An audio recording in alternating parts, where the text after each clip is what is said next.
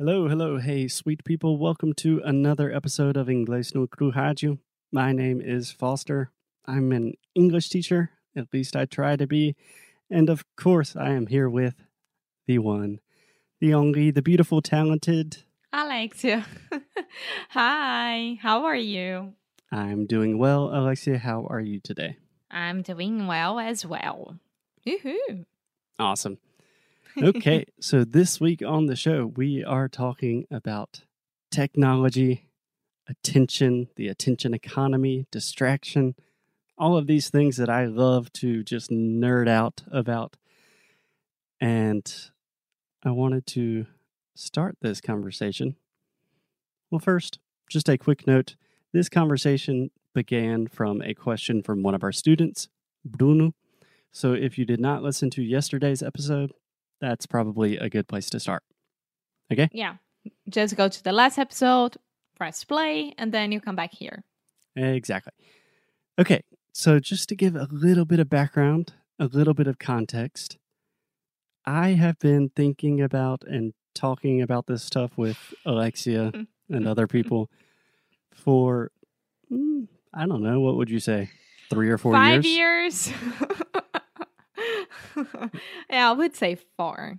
Okay, so sometime in the past, four years ago ish, I started to recognize okay, I think I have a problem with my phone. Like, I think I'm spending way too much time on my phone. I was starting to recognize like my attention span was not very good. Like, it was much more difficult for me to read for long periods of time, to retain information. So I got really interested in this idea of kind of technology, technological addiction and distraction and these kinds of things. Yeah. Right? Yeah. So I was always talking about it. It had to be very annoying for Alexia Yes. because I was just like, hey, Alexia, I just read this book, like 10 reasons to delete all of your social media. Yes. While Alexia's like working on social media to grow our business. Yes. So- I really apologize for being annoying and thank you for your patience. You're welcome. um, yeah, that's true. And then this week, I think Netflix just released a new documentary film. I don't know. Um, Mhm. called The Social Dilemma. yes. So, Netflix, The Social Dilemma, A it's a dilemma. documentary It's not dilemma, dilemma. dilemma. Yes. So, this is a documentary created by all of the people that I've been talking about for the last four years. The subject is the exact topic that I've been talking about. And I was very surprised, a little bit confused, when Alexia said, Hey, Foster, there's this awesome new documentary on Netflix called The Social Dilemma. You're really going to like it. And I watched it. I did like it, but I was thinking, Emma, this is what I've been talking about for four years. Yeah. So, first question, Alexia, why did this film resonate with you? And how did it achieve something that I've been trying to do for five years? First of all, it wasn't like someone on my ears talking about it 24 hours per day. It was a thing that I decided to watch on Netflix.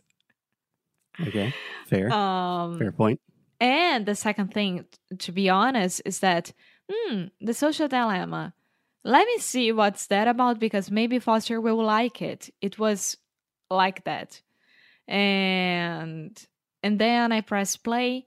Once I saw those people and I realized, okay, those are real people and they had incredible jobs and they left those jobs for a reason and they are talking about many many things that i mean i knew about it but i never it's not that i never ever thought about it is that i mean they make it real you know and they talk about it in a way that we can understand how it affects our lives.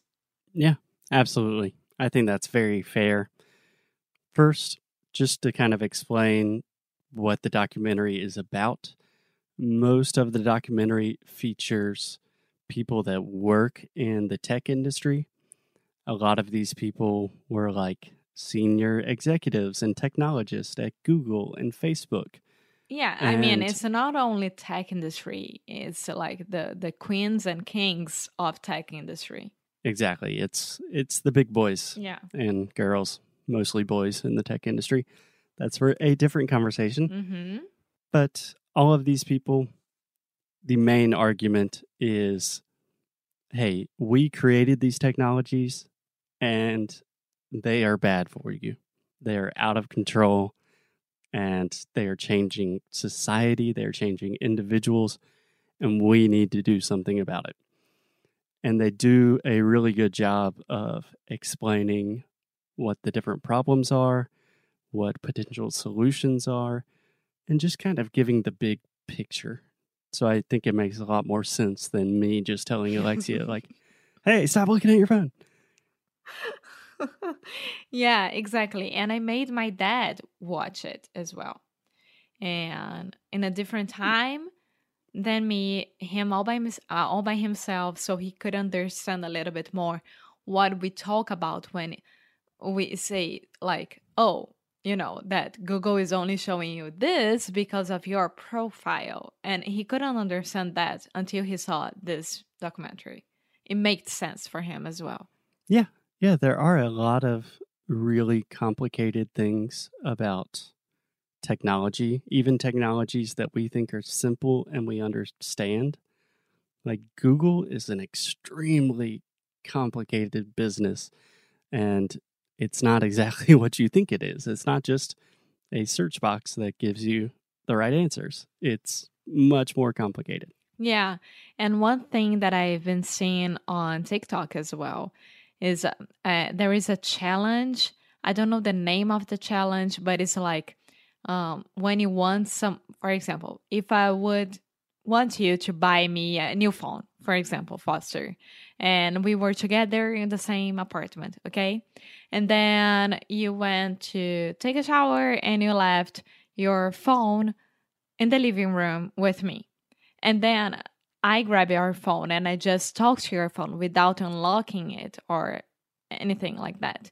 And I just say, new phone, new phone, iPhone, iPhone 11, iPhone da da da, iPhone, iPhone, iPhone, iPhone, iPhone. So, uh, this would start appearing for you on your ads, Google search, and etc. Yeah, absolutely. They are always watching, manipulating, Mhm. trying to influence you. Okay, so just to set the scene a little bit, in the social dilemma, we have a few main characters. And probably the most important character is a guy named Tristan Harris. You love him? Yes. you would Tristan leave Harris. me for him, that's for sure. I would not leave you for anyone, but he is kind of my man crush.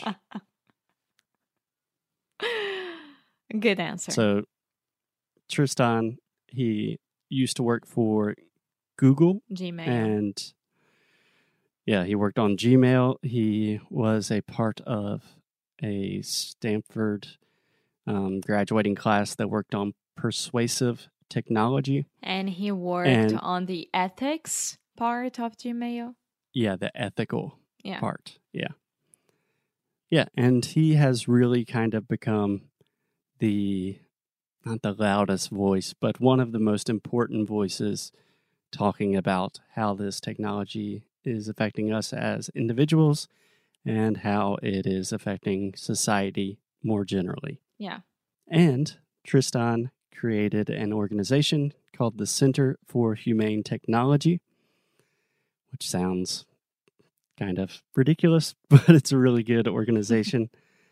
and they have developed a lot of cool ideas. For example, they have the idea of time well spent. Do you understand that? Yeah.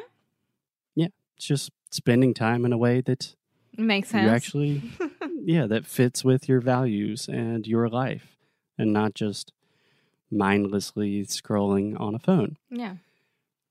And for example, the update on maybe a year ago on all Apple products, now you have the screen time Mm-hmm. thing where it tells you how much time you're spending on your phone on each individual app.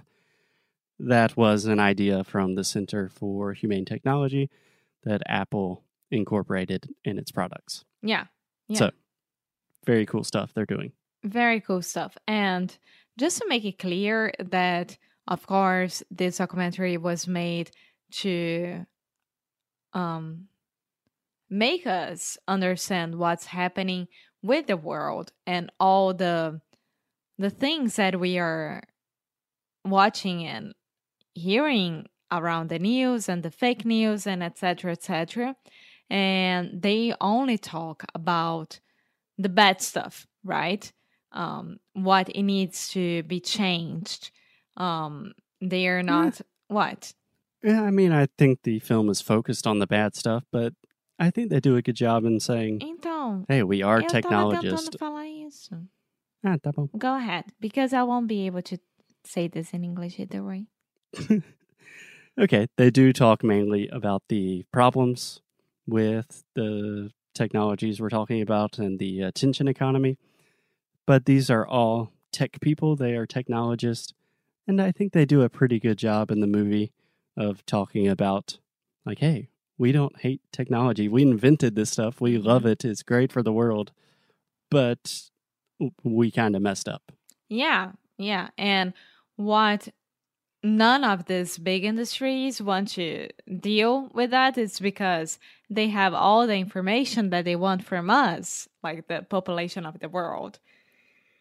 And it's very, very confusing. I mean, when my dad uh, finished watching it, he was like, Alexia, it's not that I am a very important person, not at all. But I mean, that's why um, Google only shows me what I am used to read and not what you are used to read. And I am, yeah, that now you get it. Now you understand what Foster and I, we've been talking about it. Exactly. So I think the film does a really good job addressing two different issues one on a more personal level, like how your phone can lead to a lot of distractions and things like that. And then another issue on a more societal level about how these things really affect us on a global scale. And I think we can have another podcast talking about each of those problems. But I hope today at least convinces you to maybe consider watching The Social Dilemma because I think it's really important. Yeah, it's very good. It's very easy to watch. It's not um, a no documentary that you're gonna have to rewatch it to understand what they are talking about. It's the opposite. It's amazing. Yeah, yeah, I thought it was pretty good. I mean, same stuff I've been saying for years, but Oh, Definitely it, check it out. It's very nice. I'm just kidding. Watch the documentary, and we will talk to you guys tomorrow. Bye.